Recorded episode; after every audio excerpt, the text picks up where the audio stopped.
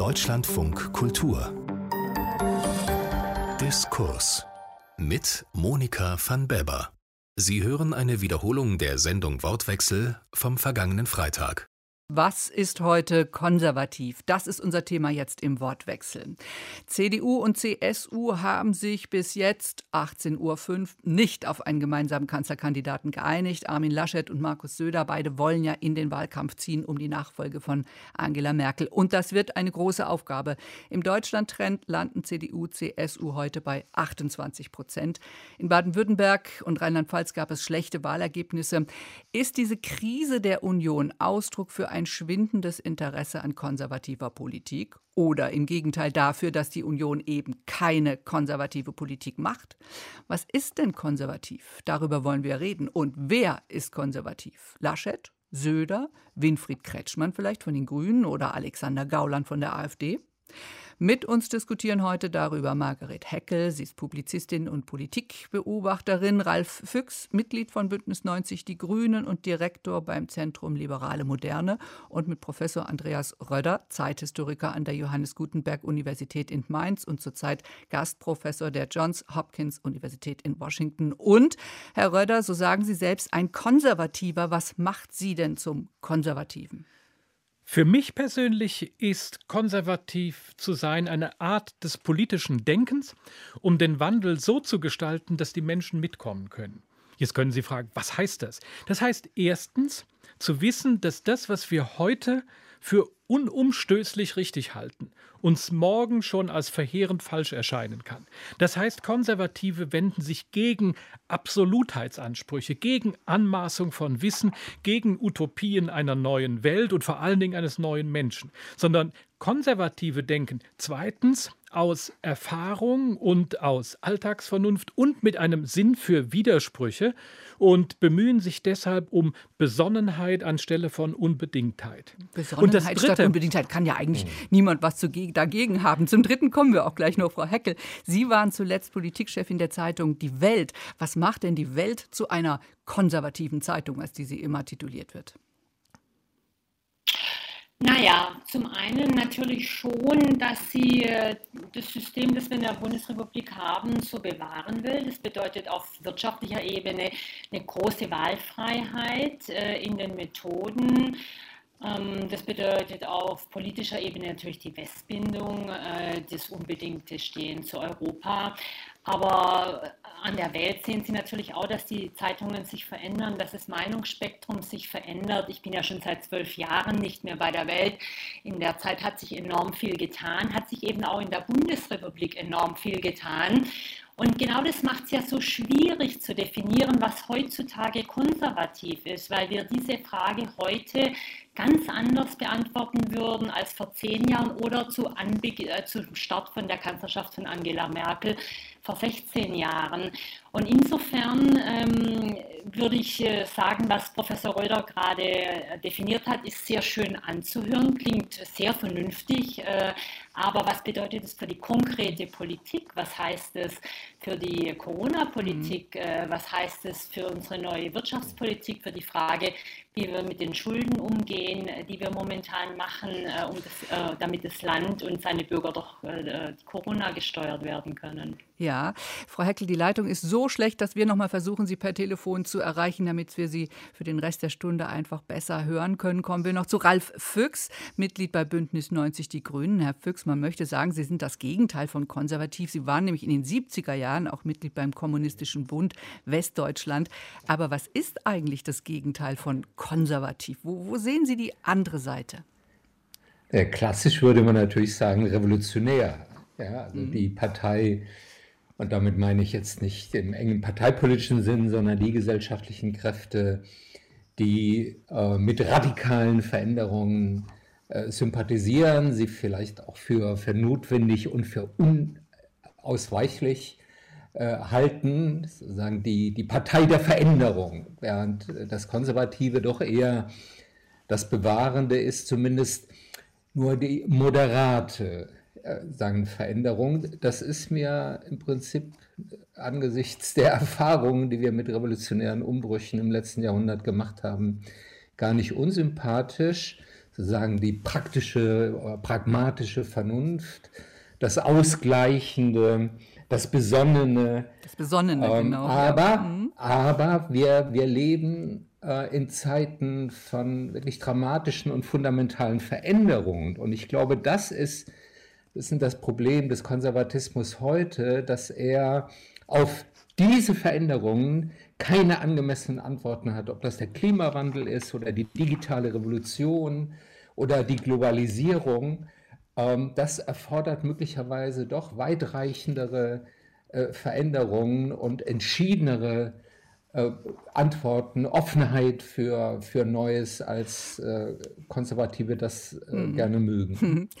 Bevor wir zu, den, zur praktischen Politik kommen, möchte ich Sie, äh, Professor Andreas Röder, gerne noch mal fragen. Würden Sie eigentlich Frau Heckel gerade zustimmen, die gesagt hat, ähm, man würde heute die Frage anders beantworten als vor ja, 16 Jahren beispielsweise die Frage, was ist konservativ? Ist die heute anders zu beantworten als zum Beispiel im 19. Jahrhundert, als dieser Begriff überhaupt aufkam? Also ist es nicht eine feststehende Idee sozusagen, wie man Politik betrachtet? Konservatismus gründet nicht auf feststehenden, unwandelbaren Ideen. Die ändern sich vielmehr. Konservatismus ist eher eine Denkform. Das hat Herr Füchs, finde ich, gerade schon sehr treffend besprochen. Äh, die Inhalte, die ändern sich tatsächlich. Konservative im frühen 19. Jahrhundert waren gegen die Demokratie, gegen die Marktwirtschaft, gegen den Nationalstaat.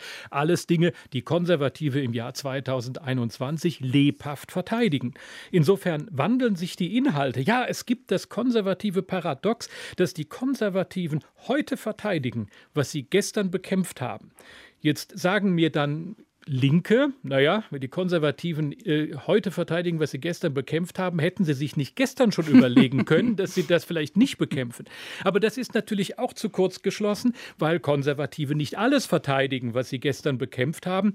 Jetzt will ich keine große historische Vernunft bemühen, aber natürlich gibt es, und damit komme ich auf Herrn Füchs zurück, der den Finger genau auf den entscheidenden Punkt gelegt hat, äh, natürlich gibt es äh, so ein geradezu dialektisches Verhältnis zwischen den Radikalen und den Konservativen Kräften. Und aufgeklärte Radikale wissen, dass es dem Wandel gut tut, wenn die Konservativen ihn verzögernd beeinflussen können. Und Konservative wissen, dass es ohne die Radikalen keinen Wandel gibt. Aber das will ich jetzt auch nicht zu einfach machen. Herr Füchs hat, ich finde, das ganz zentrale Problem benannt. Beispiel Klimapolitik. Ein Konservativer wird sagen, eine radikale, unbedingte Klimapolitik, die eine neue Welt schafft, nur um das Klima zu schützen, das ist eine so unbedingte der Politik, dass sie nicht funktionieren kann. So, äh, ich glaube, äh, das ist eine Haltung, die mir persönlich gegenüber geradezu absolutistischen klimapolitischen Ansätzen äh, gegenüber sehr sympathisch ist. Aber der, die Schwachstelle der Konservativen ist, dass sie natürlich sich immer fragen müssen, versäume ich darüber die entscheidenden Herausforderungen? Das, und da hat Herr Füchs vollkommen recht, ist die entscheidende Frage, die sich Konservative stellen müssen. Allerdings sage ich noch einmal, ähm, Sie haben vorhin das ein bisschen abgetan mit der Besonnenheit. Wenn ich auf die Migrationspolitik 2015 schaue, wenn ich auf die Corona-Politik zurzeit schaue, wenn ich auf Klimapolitik schaue oder auf Identitätspolitik und Antidiskriminierung, dann ist die Frage von Unbedingtheit oder Besonnenheit sehr wohl die entscheidende Trennlinie, wo sich politische Lager unterscheiden können und wo man politische unterschiedliche Positionen aushandelt. Und da wird die Frage konservativ dann doch sehr schnell erstens praktisch und zweitens relevant. Besonnenheit. Ich habe es gar nicht abtun wollen. Ich habe etwas gelächelt, weil ich gesagt habe, hm. äh, da kann Sie niemand etwas. Abgetan. Ja, lächelt, nein, nicht abgetan, sondern lächelnd wiederholt, denn man kann, wer kann etwas dagegen haben, dass Politiker besonnen sind? Eigentlich ist das doch etwas, was alle sich wünschen müssen, Margaret Heckel, ähm, dass ein Politiker besonnen ist, dass er sich überlegt, welche Veränderungen sinnvoll sind, welche Veränderungen gut tun, dass man sie langsam angeht, sodass das, was man dann tut oder versucht, dann auch Bestand hat. Das muss muss doch jeder wollen. Ähm, warum ist denn dann konservativ trotzdem so etwas wie ein Kampfbegriff für viele, der gegenseitige auch, der ja etwa meint, ewig gestrig, verbohrt oder ähnlich? Naja, gerade weil er eben so umstritten ist. Äh, was die einen als konservativ bezeichnen, bezeichnen eben die anderen als äh, vorgestrig. Und insofern wird es auch immer ein Kampfbegriff bleiben und es wird immer diese Streitereien darüber geben wahrscheinlich, zumal er sich ja noch ändert, im Fluss ist. Und insofern muss man es wahrscheinlich dann doch an den tatsächlichen Politik, äh, Politiken anschauen, die gemacht werden. Also wie stehen wir zur Wirtschaft, äh, wie wollen wir unsere Gesellschaft weiterentwickeln, wie schützen wir die Schwachen, aber eben auch, wie geben wir Chancen, wie, wie ermöglichen wir dass die Menschen, die hierzulande leben, ihre Chancen nutzen können. Und da haben natürlich Konservative schon andere Ideen wie Sozialdemokraten oder Grüne oder Vertreter anderer Parteien oder der, der, Linken. Aber wir sehen eben auch, dass momentan extrem viel im Fluss ist, dass die Menschen sich äh, fragen, auch Orientierung wollen. Und es zeigt ja momentan auch der aktuelle Streit in der Union, wie sehr dieser Wunsch nach Orientierung dann dazu führt, äh, eben auch die Machtfrage auf einzelne Personen so klar zu projizieren, jetzt nachdem Angela Merkel ja abtreten wird. Hm, auf einzelne Personen, die Personen, die da stehen, Söder und Laschet zurzeit, ähm, die zwei, um die es gerade geht. Wo würden Sie, Ralf Füchs, die denn eigentlich einsortieren? Wer ist von Ihnen eigentlich der konservativere? Weiß ich gar nicht. Ich würde gerne, äh, bevor ich darüber nachdenke, noch mal ganz kurz auf Herrn Röder antworten, äh, wenn Sie erlauben, weil man, glaube ich, an der Klimafrage die Dilemmata des heutigen Konservatismus ganz gut aufzeigen kann. Ja, sagen, wenn, wenn konservativ eigentlich bedeutet bewahren, ja, dann ähm, müssten Konservative angesichts des Klimawandels ja eher zu radikalen Konsequenzen kommen, wenn wir die Welt bewahren wollen, wie sie ist, dann müssen wir sie drastisch verändern, müssen nämlich die industrielle Produktionsweise äh, komplett verändern, weg von äh, fossilen sagen, Energien und äh, unseren ressourcenfressenden äh, Produktions- und äh, Konsummustern. Äh, das heißt, wir brauchen sehr grundlegende Änderungen, um die Welt zu bewahren, zu bewahren ja. wie sie ist ja, und gleichzeitig eben ist das Stichwort Langsamkeit gefallen. Ja, wir, wir verlangen, also Konservative wollen eher die, die langsame Veränderung, aber im Klimawandel stehen wir in einem Wettlauf mit der Zeit. Wir haben nicht beliebig viel Zeit, wenn wir die Erderwärmung äh, unter zwei, noch besser gegen 1,5 Grad halten wollen. Und das heißt, Konservative müssen ihre Politik beschleunigen ja, und müssen ihr Handeln sagen, beschleunigen, was vielleicht ihrer sagen, inneren Natur sagen, widerstrebt. Aber äh, ich glaube, die, die Klimafrage ist eben genau ein Beispiel äh, dafür, dass der Konservatismus sich schwer tut, in einer Situation von rapiden und sehr fundamentalen sagen, Veränderungen. Ja, auch jetzt in der Corona-Krise, ja, bei der man einfach ja, man schnell Entscheidungen äh, treffen muss. Ähm, Andreas Röder, wie würden Sie dieses Dilemma denn be äh, beantworten? Also um bewahren zu sein, beispielsweise beim Klima, aber auch bei Gesundheit, jetzt in Sachen Corona, muss man einfach revolutionär quasi handeln. Ja, und da möchte ich gerne äh, bei Herrn Füchs nochmal ansetzen, bevor ich zu Corona komme. Ich sage, und das sage ich als ein Konservativer, mir ist habituell äh, jede Form von 5 vor 12 Panik, das sage ich als Konservativer und als Historiker, äh, zutiefst suspekt und Menschen, die wie das Potsdamer Institut für Klimaforschung mit der großen Transformation die ganze Welt verändern wollen, sind mir mit diesem Ansatz ähm, aus den Gründen, hm. die ich am Anfang genannt habe, aus der Ablehnung von Unbedingtheit heraus grundsätzlich zutiefst suspekt. Aber im selben Moment muss ich natürlich als Konservativer auch sagen, also so wie das alles aussieht, ist da äh, eine Menge dran. Und dennoch ist also diese mhm. Unbedingtheit, eine neue Welt und einen neuen Menschen zu schaffen, äh, etwas, was mir aus all meiner Erfahrung heraus zutiefst zuwider ist. Und deswegen bei dem neuen Menschen gehe ich sofort mit. So, ja, und ich komme komm komm Ihnen äh, entgegen und ich gehe ganz, und ich gehe ganz auf Sie zu, Herr Füchs, äh, an dem Punkt, wo Sie sagten, ja, also was mir aus ein, einleuchtet, ist ähm, äh, CO2-Neutralität äh, und die Abkehr von fossilen Energien.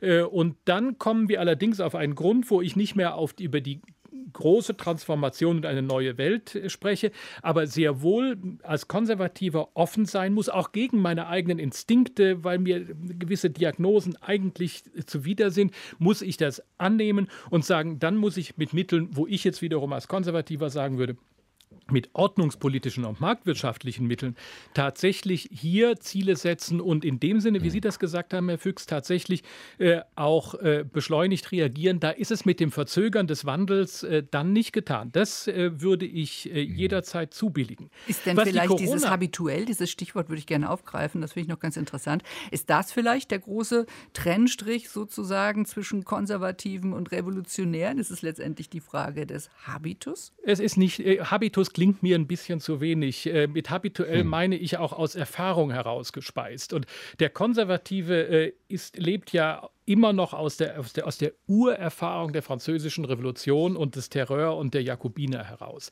Ähm, und Herr Füchs hat die Radikalen mhm. vorhin angesprochen und der Konservative sieht, äh, wohin das umschlägt. Und das ist, schlägt unmittelbar die Brücke äh, zur Corona-Politik hin. Das Interessante ist, dass sich da ja im Moment äh, die Fronten sehr verschieben. Eine ähm, eine konservative Politik, die ähm, ähm, Absolutheitsansprüche vermeiden will, die Unbedingtheit vermeiden will, die offen ist für Widersprüchlichkeiten, auch für widersprüchliche Anforderungen aus unterschiedlichen Perspektiven, die findet sich ja eher in der Linie wieder, für die, ich sag mal, Hendrik Streeck, Julian Niederrümelin und Boris Palmer stehen.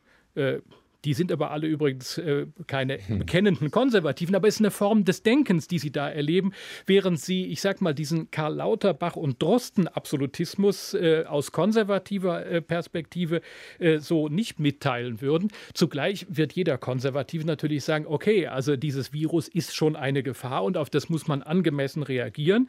Äh, aber es ist immer eine Frage der Abwägung zwischen zielgenauen Maßnahmen äh, und der Form von Unbedingtheit, die man vermeiden will und damit sind Sie bei Unbedingtheit gegenüber Besonnenheit schon wieder bei einer Trennlinie mitten in der Corona-Politik. Bei der Corona-Politik möchte ich bleiben. Die und Unterscheidung unbedingt. zwischen. okay, okay. Ich wollte gerade sagen, ist das jetzt die Unterscheidung zwischen Laschet und Söder? In einer oh. gewissen Weise ja. Der Laschet sagt der ja immer. Der zögernde Pragmatismus gegenüber äh, der zupackenden Radikalität? Ja, ja, da ist was dran. Hm. Deswegen ja, kommen wir gleich auch zu Laschet und Söder. Frau Heckel, ich möchte Sie noch kurz fragen, ja. wo wir jetzt gerade bei dem Stichwort Besonnenheit nochmal waren ähm, und, und, bei der Corona-Politik. Sascha Lobo hat gerade einen schönen Artikel geschrieben, wo er sagt, so etwas wie diese Pandemiekrise, die Konservativen, die sind zu langsam für so eine Krise. Er nennt das Verlang Verlangsamungsfetisch. Also dieses, wir wollen äh, erstmal gucken und abwarten und ähm, das Vergangene mit einbeziehen in, die, in das Denken. Ist das so ein praktisches politisches Beispiel, wo man das festmachen kann, was konservative Politik oder was das Problem an konservativen Politik heute sein könnte? Also gerade die Corona-Krise scheint mir absolut ungeeignet, diesen Begriff des Konservatismus auch nur irgendwie zu schärfen. Und äh, ich finde, sowohl was äh, Herr Professor Röder, aber auch was Herr Fix gerade ausgeführt haben, auch die Namen, die gefallen sind, die zeigen Ihnen ja, das sind Menschen aus total unterschiedlichen politischen Lagern. Und die jetzt irgendwie da so entlang diesen Linien einzuordnen, als mhm. einzige, wofür ich halbwegs vielleicht mich erwärmen könnte, wäre, ähm, dass man eben diese absolutistische Linie, die sagt, wir müssen so machen und nicht anders, dass das eben nicht unbedingt konservativ ist, sondern vielleicht doch eher revolutionär. Und dass eben das Konservative eher einen Möglichkeitenstrauß öffnet, den wir ja momentan nicht haben in der Corona-Politik und der ja ganz bewusst auch im letzten Jahr nicht debattiert wurde, ganz im Gegenteil. Also insofern, Corona ist sicherlich äh, wahrscheinlich eines der schlechtesten Politikfelder, um jetzt Konservatismus abzuklopfen. Bei ähm, dem Klima, da würde ich sagen, ja, da können wir drüber reden. Und da würde ich sagen, gehört zu einer konservativen Politik dazu, dass eben die Möglichkeiten, wie wir dem Klima am besten helfen, wie wir am besten CO2 reduzieren, dass das offen bleibt, dass man das eben mhm. entscheidungsfrei stellt und eben nicht sagt, es gibt nur diesen einen Weg, äh, wie manche Institute sagen. Das wäre sicher nicht konservativ, sondern eben auch wieder dann revolutionär. Es gibt vielleicht eine interessante, wollen. Hm, Ralf Füchs. Hm. Es gibt vielleicht eine interessante Parallele zwischen Klima und Corona-Krise. Und das ist wieder die Frage der Geschwindigkeit. Wir müssen schneller sein als das Virus. Mhm. Ja, so wie wir schneller sein müssen als der Treibhauseffekt, wenn wir katastrophale Krisen äh, vermeiden wollen. Und deshalb kommt es doch äh, auf äh, Entschiedenheit und Entschlossenheit an. Ich würde sofort im nächsten Satz sagen, ja, gleichzeitig muss das lernfähig sein, es muss fehlerfreundlich sein, man muss bereit sein äh, zu korrigieren, wenn äh, neue Erkenntnisse sagen, auftauchen. Man braucht eine möglichst äh, wissenschafts- und empirisch äh, fundierte sagen, Politik. Aber sie sind eben da auch in dem äh, Geschwindigkeitsdilemma. Ich will nicht sagen, mit dem Virus kann man nicht verhandeln. Das klingt tatsächlich dann sagen absolutistisch im Sinne von there is no alternative. Aber es sind genau Aber, die Worte von Angela Merkel heute. Ja, ja, ich weiß, ich kenne die natürlich aus der Klimadebatte sagen allzu gut. Ja, ähm, und da ist etwas sagen dran, dass wir uns nicht beliebig viel äh, Zeit äh, lassen müssen und dass Fehler bitter bestraft werden. Übrigens, es gibt noch eine interessante Analogie, dass letztlich äh, nicht der Lockdown uns äh, sagen retten wird, weder vor äh, Covid-19 noch vor dem Klimawandel, sondern ähm, wissenschaftlich-technische Innovation, in diesem Fall das Impfen. Ja, das äh, Impfen, das äh, ist der Ausweg aus dem Drama. Krise der Union. Was ist heute konservativ? Darüber reden wir hier im Wortwechsel von Deutschlandfunk Kultur mit Margaret Heckel. Sie ist Publizistin und Politikbeobachterin, mit Ralf Füchs, Mitglied bei Bündnis 90 Die Grünen und Direktor beim Zentrum Liberale Moderne und mit Professor Andreas Röder. Er ist Zeithistoriker, zurzeit Gastprofessor an der Johns Hopkins Universität in Washington. Herr Röder, ich möchte jetzt wieder zu den zwei Personen kommen, über die im Moment alle reden, Söder und Laschet. Wir warten alle gespannt auf die Entscheidung, die in den nächsten Tagen äh, ja getroffen werden muss. Ähm, wir, Sie hatten eben schon mal kurz gesagt, doch, man kann die beiden tatsächlich anhand dieser Frage von Besonnenheit oder habituellem Auftreten, Unbedingtheit unterscheiden. Also wen von beiden würden Sie im Moment als den für sich konservativeren beschreiben? Habituell würde ich äh, tatsächlich in der Corona-Krise möglicherweise auch im Hinblick auf Energiepolitik äh, tatsächlich äh, Laschet beschreiben, äh, während Söder ja nicht nur breitbeinig, sondern auch äh, geradezu unbedingt auftritt, äh, gerade was die Corona-Politik angeht. Allerdings zeigt sich natürlich an den beiden auch, dass das Ganze äh, ziemlich volatil ist. Das gehört ja zu den großen Ironien, dass der merkelianische Pragmatiker Armin Laschet jetzt den vermeintlichen vermeintlich äh, konservativen Söder an die christdemokratischen Prinzipien erinnert. Ähm, da ist natürlich im Moment auch sehr, sehr viel Taktik im Spiel, ähm, dass Positionen gewechselt werden, um sich für die in dieser Machtauseinandersetzung zu positionieren. Äh, und es reflektiert natürlich eines, dass äh, die Union über diese Grundsatzfragen letztendlich in den letzten Jahren ziemlich wenig nachgedacht oder diskutiert hat. Mhm. Wo sehen Sie denn ähm, ähm, Söder, Ralf Füchs? Ähm, der Journalist Roman Deininger, ein Söder-Kenner, wie immer gesagt wird, sagt, der alte Söder, das war wirklich ein konservativer Knochen, das ist ein Zitat. Ähm, aber seit 2018 hat er sich neu erfunden. Jetzt ist er mittig, grün angehaucht, frauenfördernd, ein sanfter Landesvater und eben, Zitat auch, nicht, nicht sehr konservativ. Wo sehen Sie ihn? Ja, ist schon ein, ein Chamäleon, ja, sagen das, äh, die, die Anpassungsfähigkeit. Man kann auch positiv, würde man sagen, die Lernfähigkeit von Markus Söder ist wirklich phänomenal, wie er es fertiggebracht hat, sich selbst und die CSU aus der rechten Ecke heraus äh, zu manövrieren und äh, sagen, ein schwarz-grüner Hoffnungsträger zu werden. Leichte Ironie. Ähm, das ist schon sehr bemerkenswert, ja? also die Geschwindigkeit, mhm. mit der er äh, postmoderne Themen, ökologische Themen, ähm, Frauenfrage ähm, aufgegriffen hat, äh, sich zum obersten Bienenschützer in Bayern äh, ausgerufen hat, das äh, zeigt aber, dass er, ja, ist ein Political Animal, ja, und äh, er hat offenbar einen Instinkt äh, dafür, ähm, wohin der Zeitgeist weht und äh, was, was er tun muss, um mehrheitsfähig zu bleiben und den Charakter der CSU als Volkspartei zu verteidigen. Die Konservativen, lese ich jedenfalls zum Beispiel in der Zeit, Margaret Heckel, die Konservativen setzen mehr auf Laschet, weil er zum Beispiel nicht so sehr auf den starken Staat setzt, ähm, weil er der werteorientiertere ist. Wie würden Sie es sehen?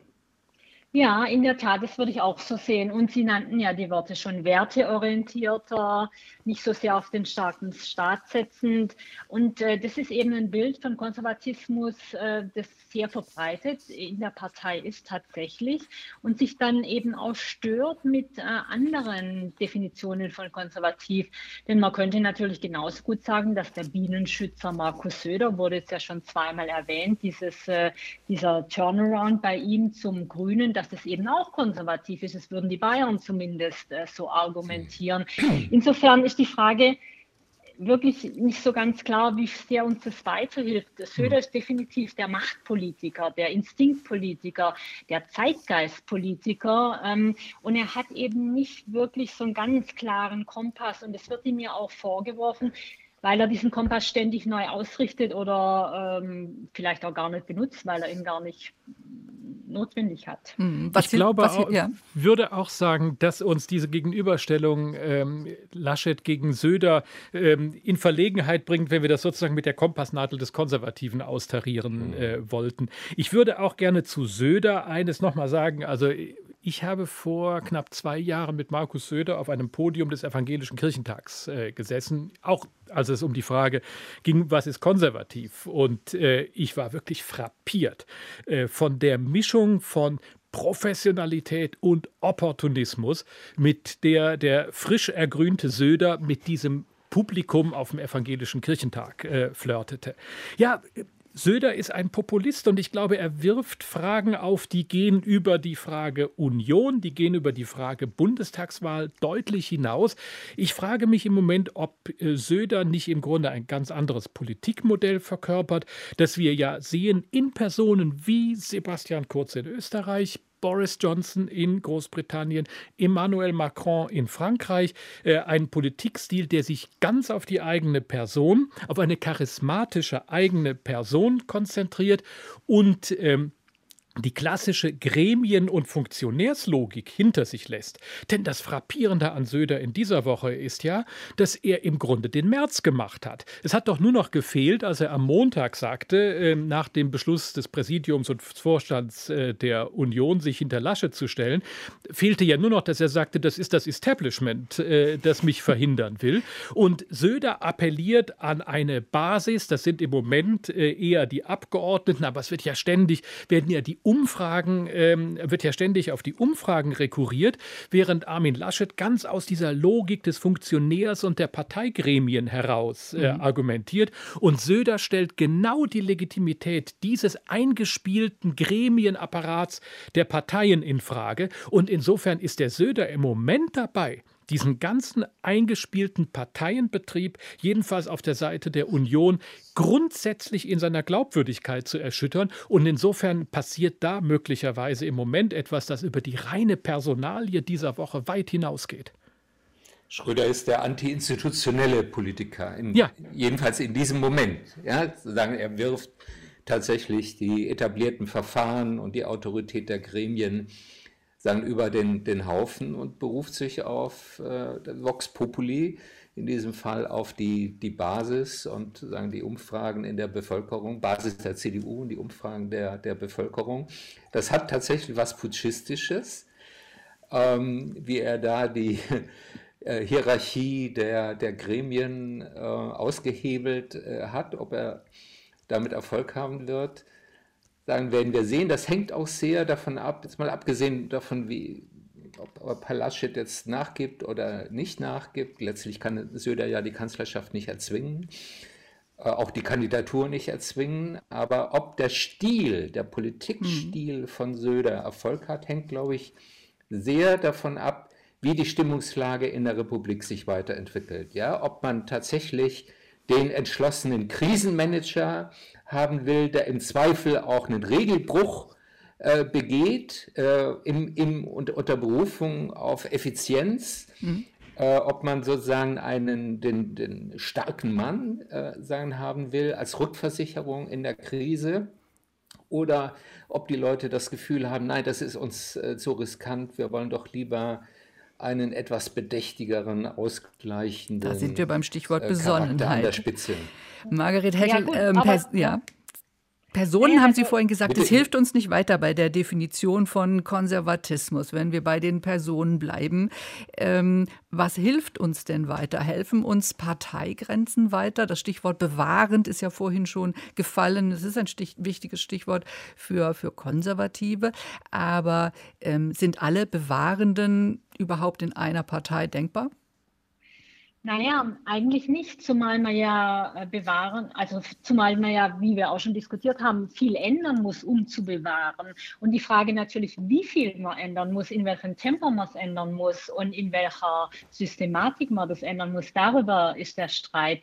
Ähm, insofern ähm, ist es wirklich ein extrem schwieriges Terrain, das sich am besten durchdefinieren lässt, natürlich bei den einzelnen Politikfeldern. Da würden wir, glaube ich, eher zu äh, Übereinstimmungen kommen. Ähm, aber in der Tat, äh, wenn wir nochmal zurückgehen auf die Personen, über die wir jetzt geredet haben, dann sehen wir natürlich schon, dass Söder das System insgesamt angreift. Ich äh, stimme da meinen beiden Diskutanten absolut zu. Wir haben da in der Tat was ganz Neues momentan, was wir hier in Deutschland sind, was wir aber in anderen Ländern, es wurde auch schon erwähnt, mhm äh, schon äh, seit längerem beobachten. Dann wäre er, Herr Röder, ein Revolutionär?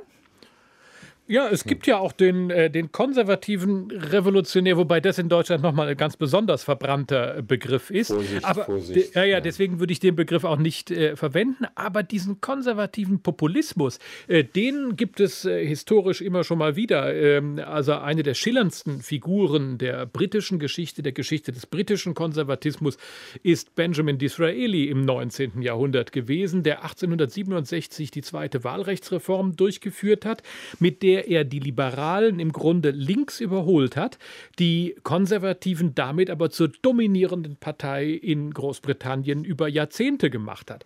Er ist eigentlich einer der erfolgreichsten konservativen Politiker aller Zeiten gewesen, in seiner Zeit aber von seinesgleichen permanent als ein völlig unzuverlässiger Windhund kritisiert worden.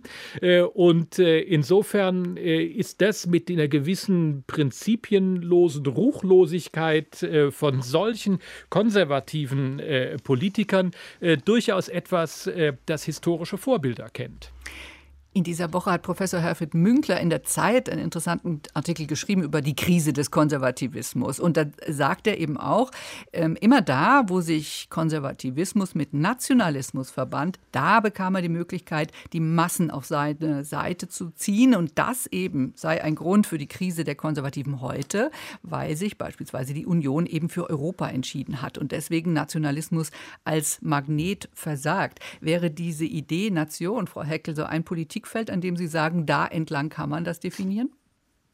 Schwer, aber wir sehen an dem bayerischen Beispiel, da funktioniert es ja sehr wohl, weil äh, der Bayer und die Bayerin sich ja zuerst jetzt mal schon als Bayern definieren.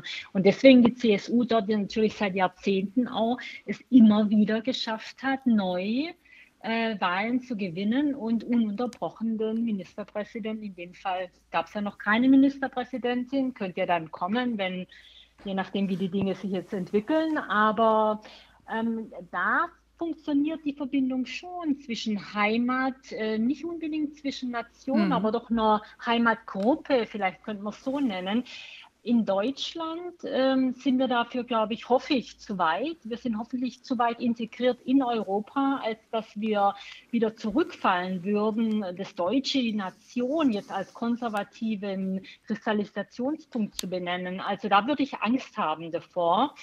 Und äh, da wäre ich doch schon, äh, würde ich hoffen, dass wir so weit in, in Europa eingebunden sind, dass wir in diese unzählige Diskussionen nicht mehr zurückfallen. Das Interessante an der CSU ist ja, dass sie über diesen doch traumatischen Wandel der letzten 50 Jahre hinweg irgendwie immer sagen, geschafft hat, äh, sowohl als konservativ wie als modern zu erscheinen. Also mit dieser berühmten Formel Laptop und Lederhose.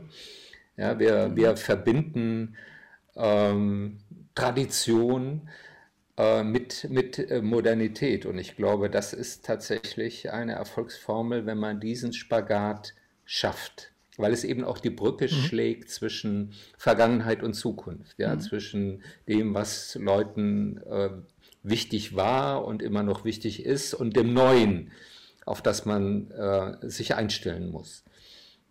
Herr Röder. Gabor Steigert würde jetzt sagen, was soll jetzt noch kommen? Also das äh, ist eigentlich natürlich die Quintessenz äh, dessen, was wir zu diskutieren haben. Ich würde aber gerne auf die Frage der Nation nochmal äh, zurückkommen, weil das tatsächlich ein etwas komplexes äh, Phänomen ist und äh, ähm, würde zwei Dinge gerne unterscheiden. Ähm, in den Zeiten, auf die Herfried Münkler in seinem Artikel rekurriert, gab es natürlich noch keine europäische Integration. Die kommt in diese ganze Frage der Nation und des Nationalismus äh, hinein.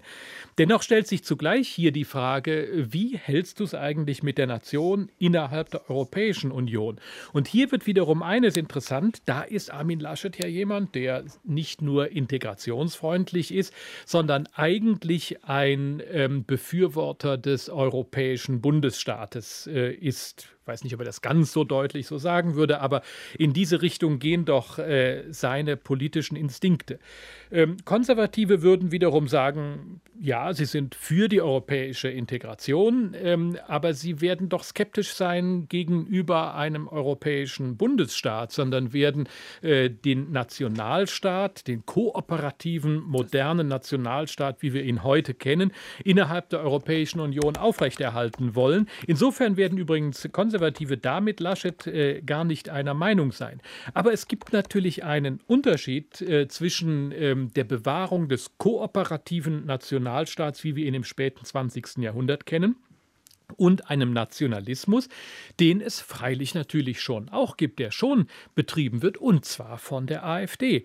Ähm, von der AfD, die versucht tatsächlich konservative Traditionsbestandteile äh, für sich in Anspruch zu nehmen und die jetzt ja ganz radikal mit ihrem Parteiprogramm, wo sie den Austritt aus der Europäischen Union fordern, die jetzt versucht, an diesen Nationalismus zu appellieren, was allerdings bisher nicht wirklich zündet. Dann lassen Sie uns doch an der wie, AfD wie noch andere Begriffe klären, die mich noch interessieren. Ralf Füchs beispielsweise der Begriff äh, reaktionär. Was ist der Unterschied zwischen konservativ, reaktionär und auch dem Begriff bürgerlich? Ja, das Konservative äh, versucht ja nicht, das Alte um jeden Preis äh, zu verteidigen.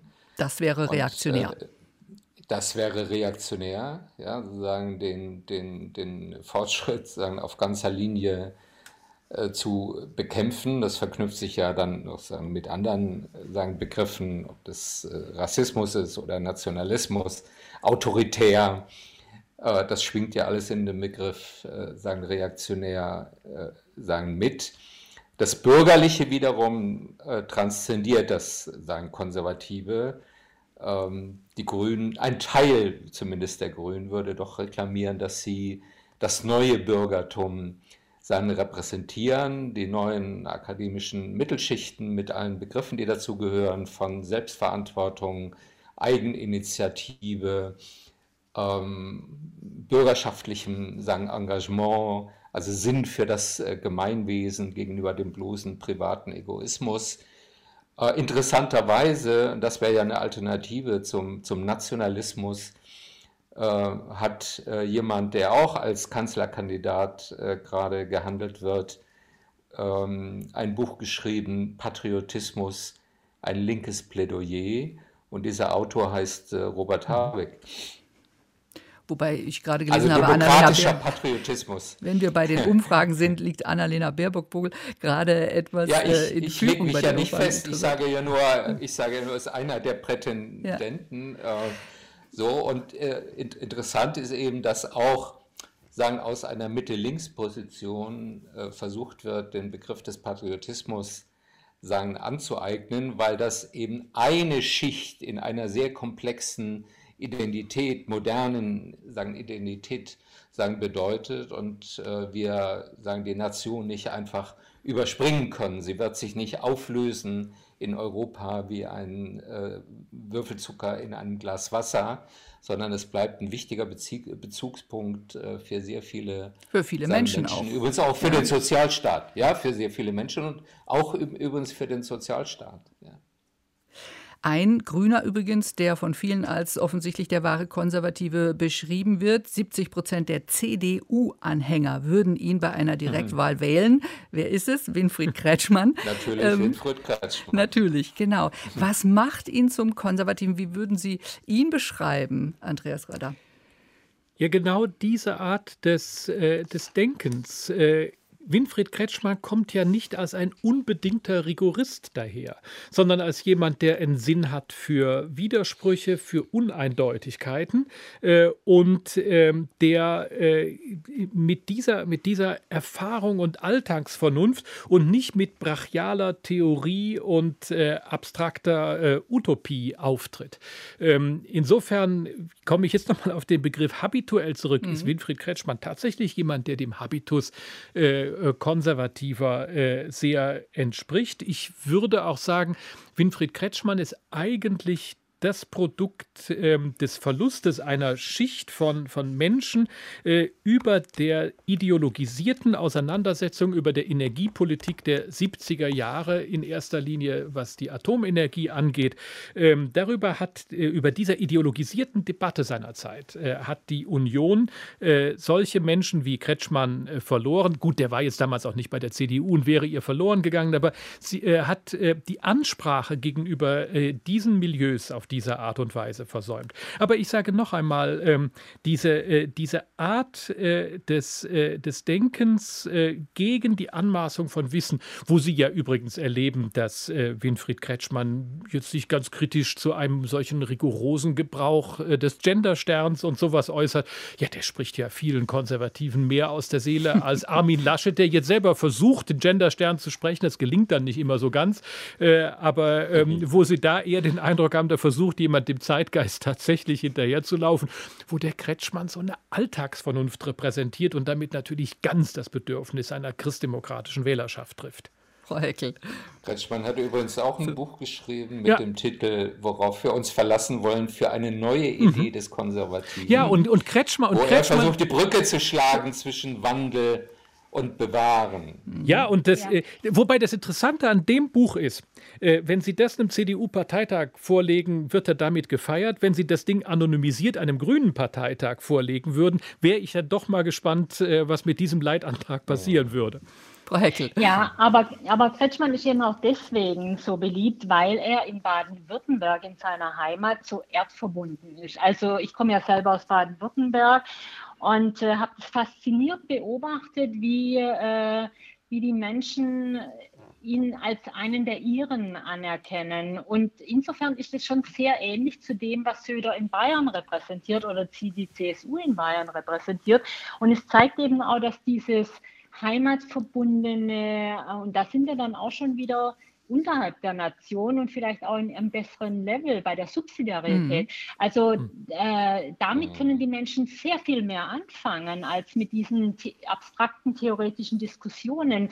Wenn Sie nach Baden-Württemberg gehen und nach Kretschmann fragen, dann heißt es, das ist einer von uns, wenn ich das mal so ja. schwäbisch sagen darf. Und dann wissen, da braucht man gar nichts mehr weiter zu reden. Dann weiß jeder und jede, um was es geht, ja. Und, und er ist glaubhaft dabei, ja, nicht, genau, nicht aufgesetzt. Mhm. Genau, er ist glaubhaft dabei. Und das macht eben diese große Autorität dann aus, die er hat. Und ähm, äh, Insofern eben auch ein ganz singuläres Phänomen, äh, das sich so jetzt nicht äh, replizieren lässt, wenn man jetzt es konstruieren würde für Nordrhein-Westfalen oder Schleswig-Holstein, äh, wie man da aussehen, also wie müsste dann Politiker, eine Politikerin aussehen, die dann diese, all diese Aspekte in sich vereinen würde. Aber man sieht eben an Kretschmann auch, er war ja früher ganz im Gegenteil zu konservativ. Er war ja in einer K-Gruppe, mhm. er war ja ein Kommunist, er sagt es ja, seine kommunistische äh, Vergangenheit. Eben ein Mensch, der aber immer wieder sich gewandelt hat und immer wieder die, die Zeitläufe verändern sich und er hat sich angepasst in einer sehr klugen Art und Weise. Und das ist auch das, was die Bürger und Bürgerinnen, die Wähler und Wählerinnen dort jetzt so honorieren, dass sie ihn ja zum dritten Mal mit sehr großem Erfolg gewählt haben. Ich würde, ich würde nicht sagen, er hat sich angepasst, sondern er hat sich gewandelt. Mhm. Ja? Und zwar mit der Zeit sagen gewandelt. Und das ist, glaube ich, auch genau seine Definition von wertkonservativ. Mhm. Ja. ja, man, man äh, ist bestimmten human, humanistischen und demokratischen Werten treu, aber äh, man begreift die Notwendigkeit, ähm, sich selbst und die Gesellschaft sagen, verändern zu müssen, wenn die Welt äh, sich ändert. Ob das äh, sagen, der Klimawandel ist oder die Digitalisierung oder Einwanderung oder die äh, Einbettung äh, der Nation in die europäische Gemeinschaft. Dieses Mitgehen und Gestalten der Veränderung. Ja, das ist vielleicht so eine Schnittlinie, wo sich äh, das Konservative und ähm, das Grün-Progressive äh, dann überschneiden können. Ja, naja, plus, und, plus das eine, und, und ist in einer Art und Weise zu tun, wo man die Menschen nicht überfordert damit. Und Rigorismen jeder Art überfordern ja. die Menschen mhm. sehr leicht. Und das ist schon auch noch ein ganz wichtiger Punkt dann dabei. Ja, und dann würde ich bei äh, Winfried Kretschmann in dem Sinne gerne eines noch ergänzen, weil Sie den Wandel von Kretschmann äh, beschreiben.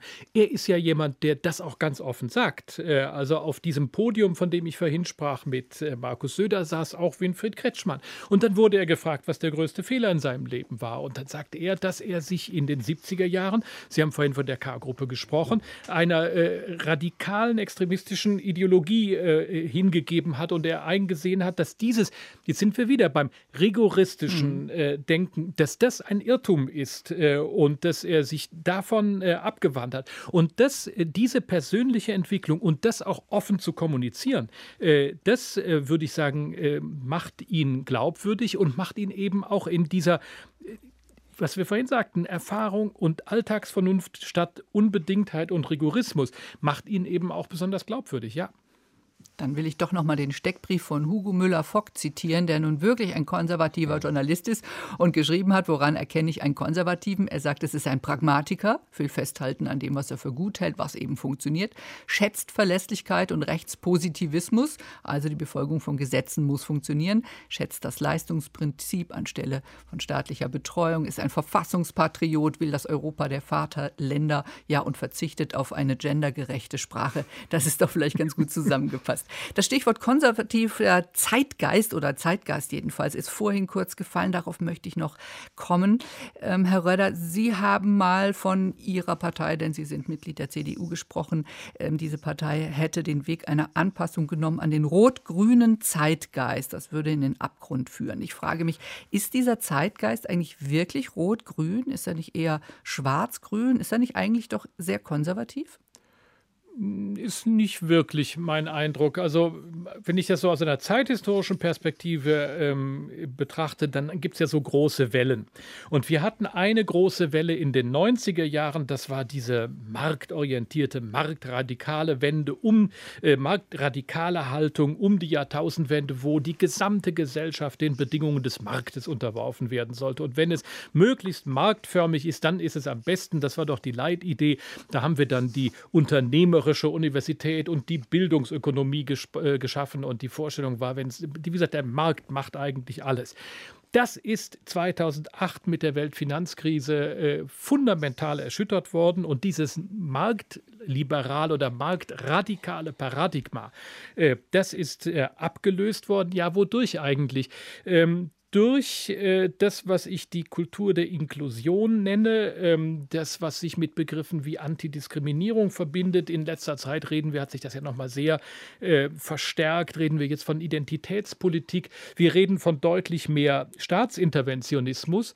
Äh, und äh, insofern, wenn Sie auf die großen politischen Entscheidungen der letzten Jahre schauen, das ist äh, der Ausstieg aus der Kernenergie, das ist die Flüchtlingspolitik, das ist die Ehe für alle. Ähm, das ist nicht direkt schwarz-grün. Da muss man äh, müssen Konservative immer reflektieren, was von dem äh, ist es tatsächlich, was man an Wandel selbst mitgestalten möchte. Aber ich würde sagen, das Paradigma der letzten zehn Jahre ist eher grün, äh, als dass es wirklich schwarz wäre. Schwarz daran ist eher die Ausführung durch äh, eine schwarz-rote Bundesregierung. Aber das haben Sie ja häufig. Eine Partei muss nicht regieren dafür, dass der Zeitgeist durchaus in ihrem Sinne sein kann. Hm. Das ist ja letztlich auch die Erklärung für die Stärke der Grünen, ja, dass sie kluge Politik machen, dass sie auch eine kluge Personalpolitik machen, dass äh, sie äh, ihre inter internen Widersprüche sagen, und Konflikte sehr geschickt sagen, moderieren, ist das eine, aber ähm, sie surfen tatsächlich auf der Welle eines Zeitgeists, bei dem das, was man früher eher grüne Themen und grüne Werte äh, genannt hätte, immer stärker Mainstream werden. Die ökologische Frage natürlich im, im Zentrum. Ähm, mit, mit dem, dem Klimawandel, der inzwischen ja sagen, quer durch die Parteien äh, als zentrale Herausforderung äh, sagen, anerkannt äh, wird, auch von der Industrie, aber eben auch Themen wie die Gleichstellung der Geschlechter, der Wandel zu einer multiethnischen und multikulturellen äh, sagen, Gesellschaft. Ist das aber ähm, wirklich dieses, ein Mainstream? Äh, ich glaube, dass ja. das äh, doch äh, inzwischen nicht nur publizistisch, sondern ähm, auch in, zumindest in den urbanen sagen, Milieus, äh, ist, ist das hegemonial geworden. Margaret Heckel, wie würden Sie also sehen? In den, in, ja, würde ich auch sagen, aber auf dem Land, äh, da haben wir natürlich schon nochmal andere Entwicklungen. Und das sieht man ja dann auch, dass äh, dass äh, Wahlquoten da runtergehen, dass es schwer ist, da zu mobilisieren. Ostdeutschland ist nochmal ein ganz anderer Fall. Da würde ich keinesfalls sagen, dass es ein Mainstream ist. Aber klar, ja. in Berlin Mitte, in äh, Hamburg äh, Zentrum und so, da schon, ja. Also wenn wir von einer Krise der Union sprechen oder sagen wir mal zumindest von schlechten Umfragezahlen und schlechten letzten Landtagswahlergebnissen, was würden Sie dafür als Ursache bezeichnen? Ähm, weil die Union, Herr Röder, nicht mehr wirklich konservativ ist oder weil konservativ nicht mehr der Zeitgeist ist? Na, bei der Union kommt natürlich alles zusammen. 16 Jahre Regierungsverantwortung, danach sind sie natürlich nicht fit wie ein Turnschuh. Äh, dann äh, bricht jetzt der Burgfrieden über der Corona-Politik äh, und die CDU äh, hat nicht das Problem, dass sie zu links oder zu rechts wäre, sondern dass sie grundsätzlich äh, nicht wirklich weiß, äh, was sie will und wohin sie gehen soll.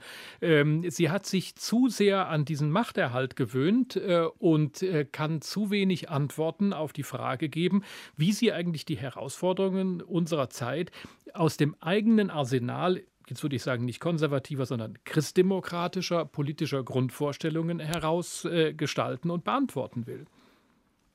Den es gibt ich würde ja, sagen, ja, sind, ähm, vor allem zwei, äh, jetzt im Anschluss an äh, Herrn Röder, äh, ich glaube, es sind vor allem zwei Krisenherde. Ja? Das, das eine, das die Union tatsächlich ihre programmatische Modernisierung verpasst hat ähm, in diesen Regierungsjahren und programmatisch leer wirkt.